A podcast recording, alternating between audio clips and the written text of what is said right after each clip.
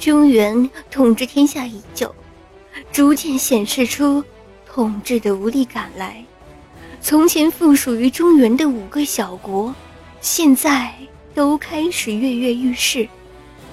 荣国地处边陲，距离中原最遥远，那里的百姓多吃牛羊肉，不喜米面，所以多体型壮大。荣国是属于没有野心，只想在自己领土安然生活的那一类国家。所谓人善被人欺，马善被人骑。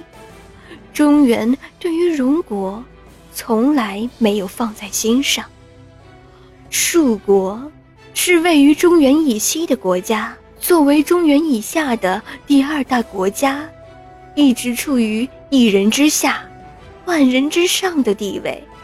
在日渐虚弱的中原那里，蜀国。对于中原的保护作用很明显，在蠢蠢欲动的今天，蜀国相对于其他国家对中原夺权也是更加容易。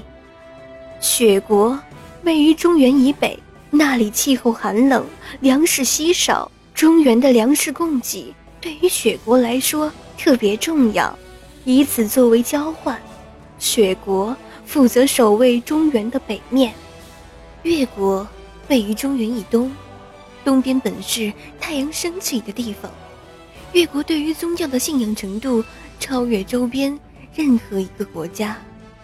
传说建国者以宗教建国，以自己信奉的血月教为名，起名为越国。军国位于中原以南，军国少武将，多文将。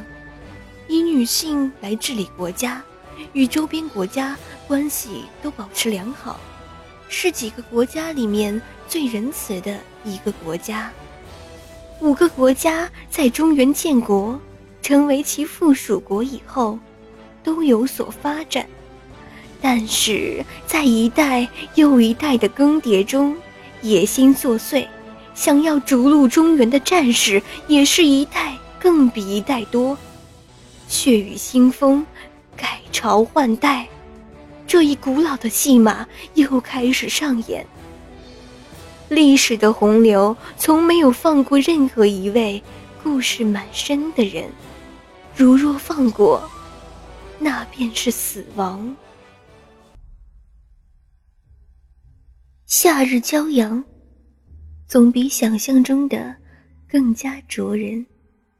纵使内功在身后。也忍不住此等热度，禁不住两鬓便围出水滴。玄嘉练一如往常挂坐在纳央楼的横梁上，听听歌女的小曲，赏赏舞女的姿态，还有一丝注意力留在了下方众人身上。今日的纳央楼，氤氲着。异常的气氛。满堂坐着的无不是拥有深厚内功之人。来这寻欢作乐之地，本应该欢声笑语，觥筹交错。可这群人面色皆显紧张之色，手按兵器，气氛的诡异程度到了一触即发的地步。这远离中原地区的荣国。是一个不同于中原地区的农耕文明，更多倾向于自由文明的地方。在这里，奇异与美是可以被接受、被大声赞美的。人们追求精神的广袤远大于物质的追求。这种没有利益追求之地，一向一向少有武林人士涉足。顶着天下第一奇女子称号的她，在来到这里以后，被这里的民风民俗所吸引，不知不觉，竟待了两年之久。空气中掺杂着几丝浑浊的气息，凭借多年闯荡江湖，刀剑嗜血的经验，玄家炼感觉到一定有事要发生。正在玄家炼环顾四周之际，从门外跑进来一个风尘仆仆的小厮，径直走向房间最角落的那张桌子。那张桌子上坐的人，虽然看不清面貌，但是浑身上下一袭黑色云锦，透露出的是一种睥睨天下的高贵之气。小厮的身上的尘土，似乎靠近他的那一刻，悄然落下。而立在他身边的人，一身淡绿的衣服，虽不及他，但气质却比一般人也出众很多。尤其是那紫色的眼眸，看起来深不见底，却又引人入胜。小厮。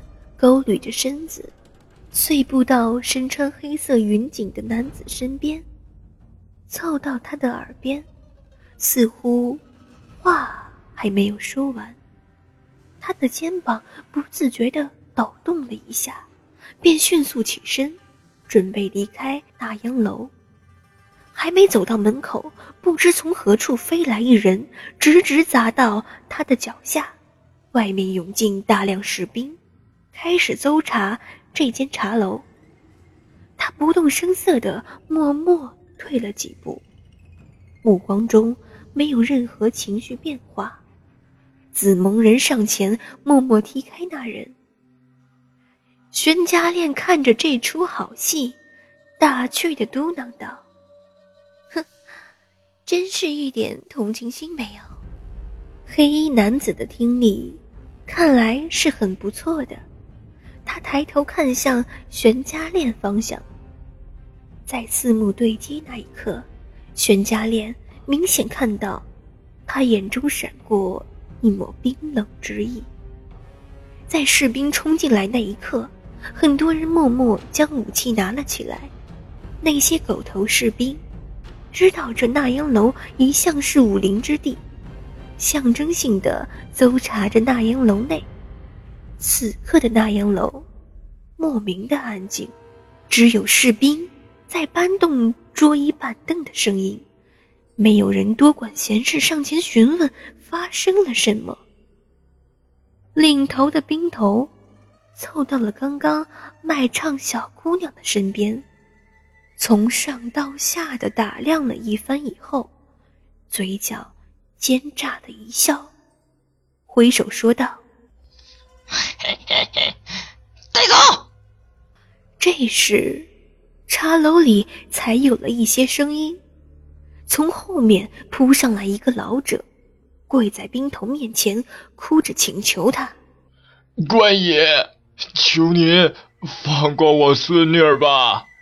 我们都是平民老百姓，没有犯过什么错啊！要抓就抓我吧，我这副身子骨……”不怕折腾，官爷，我求您了。兵头不耐烦的一脚踢开老者，滚你的！要是你身子骨有什么用？少废话，带走。玄家炼默默从袖中掏出一根银针，那兵头得意转身之际，玄家炼轻轻一弹。那银针直直射向冰头的左腿，他一下子跪倒在地，抱着左腿开始在地上翻滚起来，嘴里不住的骂着：“哪个驴犊子猪崽子敢偷袭我？快给我出来！”周围的士兵面面相觑，慌乱的看着周围。地上的兵头接着骂道：“蠢货！”快来人把我扶起来呀！都愣着干什么？那些小兵一听，都涌了上去，把那兵头围了个水泄不通。玄家炼轻轻一跃，跳下横梁，走到老者身边，拍拍呆若木鸡的老者，眼向门口望了一眼，老者立刻明白了玄家炼的意思，感激地看了一眼玄家炼，迅速带着孙女从后门走了。玄家炼咳咳地咳嗽了两声，没人理他。他轻步上前，拨开人群，走到冰头面前，蹲了下来。冰头看见玄家烈那一刻，痛感全失。两眼直勾勾、色眯眯地看着他，玄家烈轻蔑一笑，手捏冰头左腿银针，狠狠向下伸出了几寸，才又拔起。那冰头又一次鬼哭狼嚎起来，周围的士兵再一次骚动起来，准备扣住玄家烈。玄家炼突然转身，目光如冰。做到之处，剩下的士兵皆往后退，不敢上前一步。他将银针举到空中，用手一搓，碾成了灰。那些士兵一看，迅速地将冰头抬起，跌跌撞撞跑出了这间茶楼。后面上来一三十来岁的青衣男子，对着玄家炼问道：“请问，可是玄女侠？”玄家炼转过头审视着这个人，啊，你认识我？青衣男子迅速作揖说道：“上次陶家庄主大寿受邀，有幸目睹过玄女侠风采，尤其是对玄女侠手中的银针印象深刻。”陶家庄过寿，玄家炼想起来了，那一次他为了抓一只银狐，闯进了陶家庄。把他家寿宴叫得一塌糊涂，最后只好把银狐留下当做赔罪。现在想起来还心疼呢。周围的一听，开始窃窃私语的讨论起来。原来这就是传说中堪比月华的雪月银针——玄家炼。玄家炼不好意思的笑了笑：“失敬失敬。”看你手拿银枪，彬彬有礼，应该是蜀国的落羽将军秦落羽吧？敢问将军，你来此有何贵干啊？玄家炼暗自猜测，剩下的人来这的理由应该和他没有二样。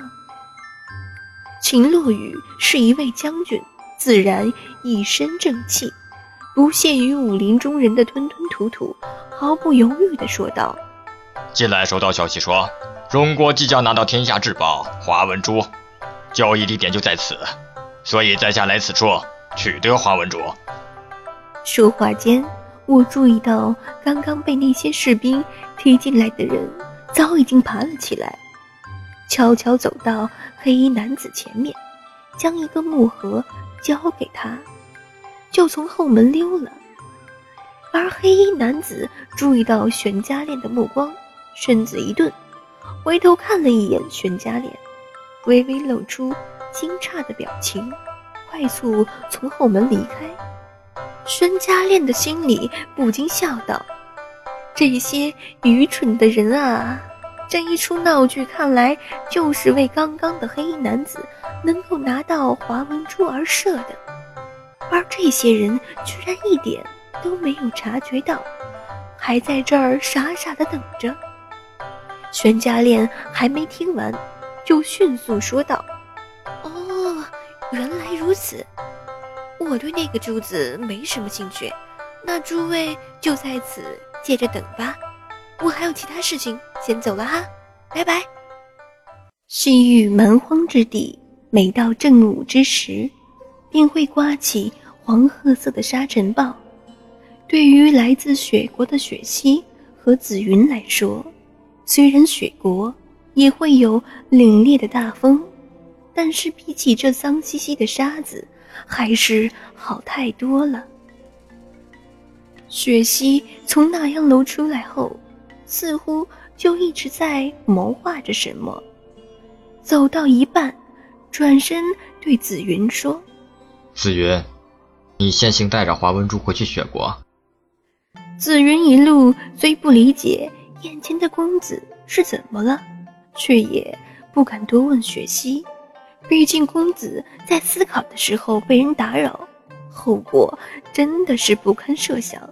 在生命与好奇心之间，果断选择爱惜生命。听到雪溪让自己先回去之后，紫云心里的好奇虫更是按耐不住。公子。你这是怎么了？属下怎么能把你一个人丢在这里？雪溪回头笑笑，这一笑，紫云都看呆了，心里暗叹：公子的容颜真的是倾国倾城啊！雪溪眉毛一挑，说道：“反正那个皇宫暂时不需要我，既然放我出来了，那就让我自己好好玩玩吧。”你尽快回去，将此珠带给父皇。如果问起我，不，父皇应该不会想到我。雪姬的目光中透露出些许失落，但是很快又消失于他深沉的目光中。紫云大大的叹了一口气：“公子，你要是这样的话，皇上要是知道会更生气的。再说……”你不回去，皇后知道也会担心的。雪溪盯着眼前多嘴多舌的紫瞳男子，轻飘飘的说道：“紫云，你的话最近有点多啊。母后那里，我回去自会解释，无需多言。你要是再废话……”看到公子脸上波澜不惊的表情与威胁的语气。紫云知道，公子已经有些生气了，于是不再多言。是，公子，属下接令。在公子发怒之前，赶紧开溜。玄家炼自那央楼出来后，偷偷跟在刚刚那对奇怪主仆身后，在听到他们的对话以后，才知道，原来他是雪国皇子。雪国这一招出的何其高明！先放消息，将天下目光聚集在荣国这个蛮荒之地，又将交易地点设在荣国。一旦有任何变故，也可借此推罪于荣国。所谓生于忧患，死于安乐。中原如今国力日衰，更是如此道理。想当年，第一代中原王建国何其霸气，何其辉煌，以令天下群雄莫不应者。论德论才，皆无人可比。如今真是，紫云走后，雪溪向前三步走之后，猛然回头，跟了这么久，是图财还是图色呢？玄家炼皱皱眉，眨眨眼。哈哈大笑，从树后跳出来。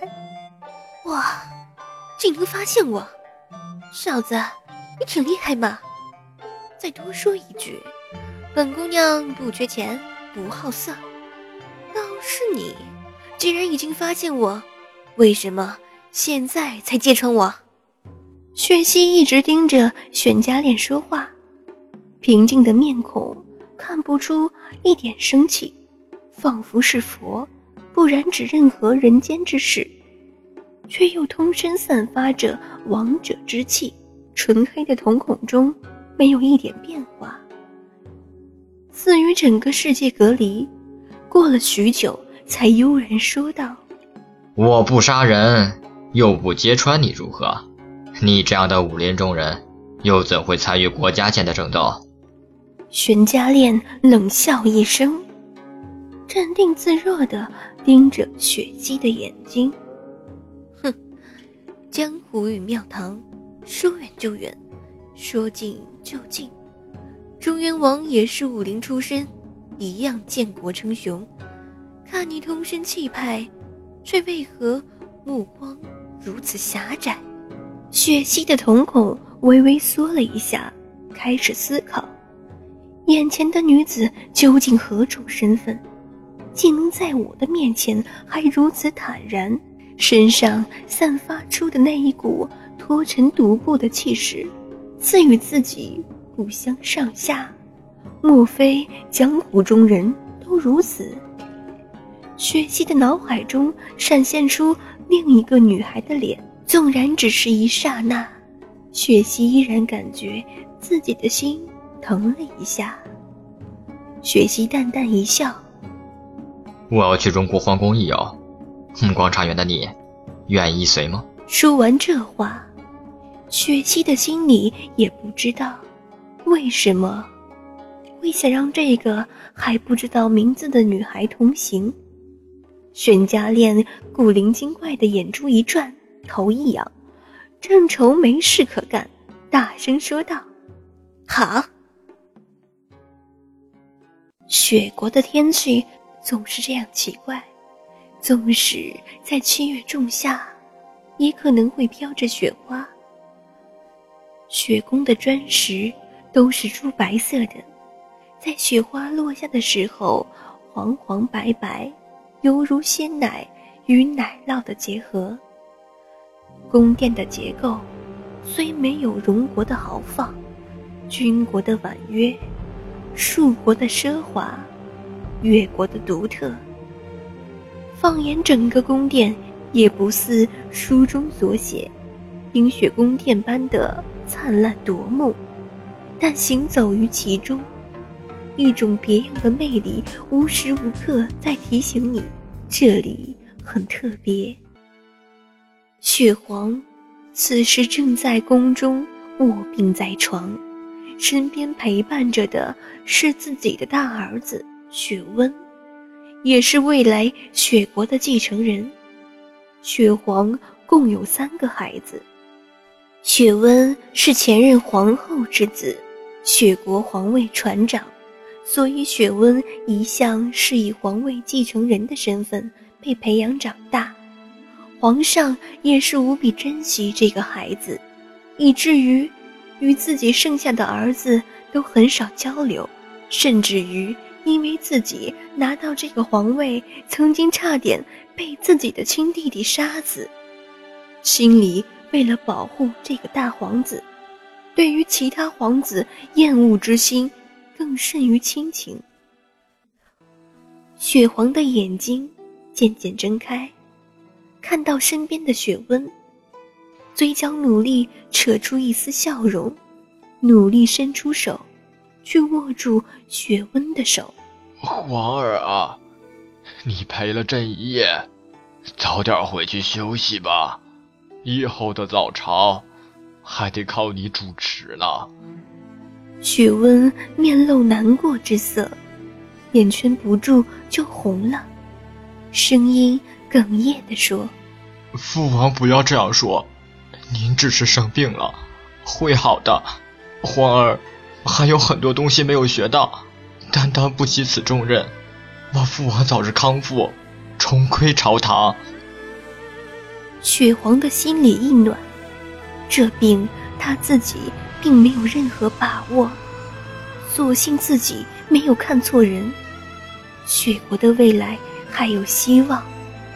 雪皇抑制不住心中的感动，平静地说道：“傻皇儿，退下吧。”雪温行礼退下，走出宫门，那丹凤眼中刚刚还有的悲伤之色便一扫而空。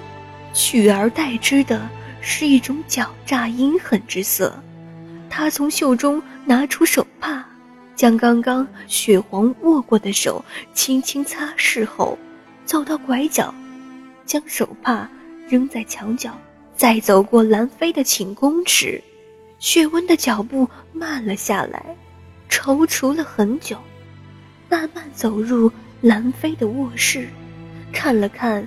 熟睡中的兰妃，雪温的手举到半空中，似要抚摸兰妃的脸，却又不敢向前。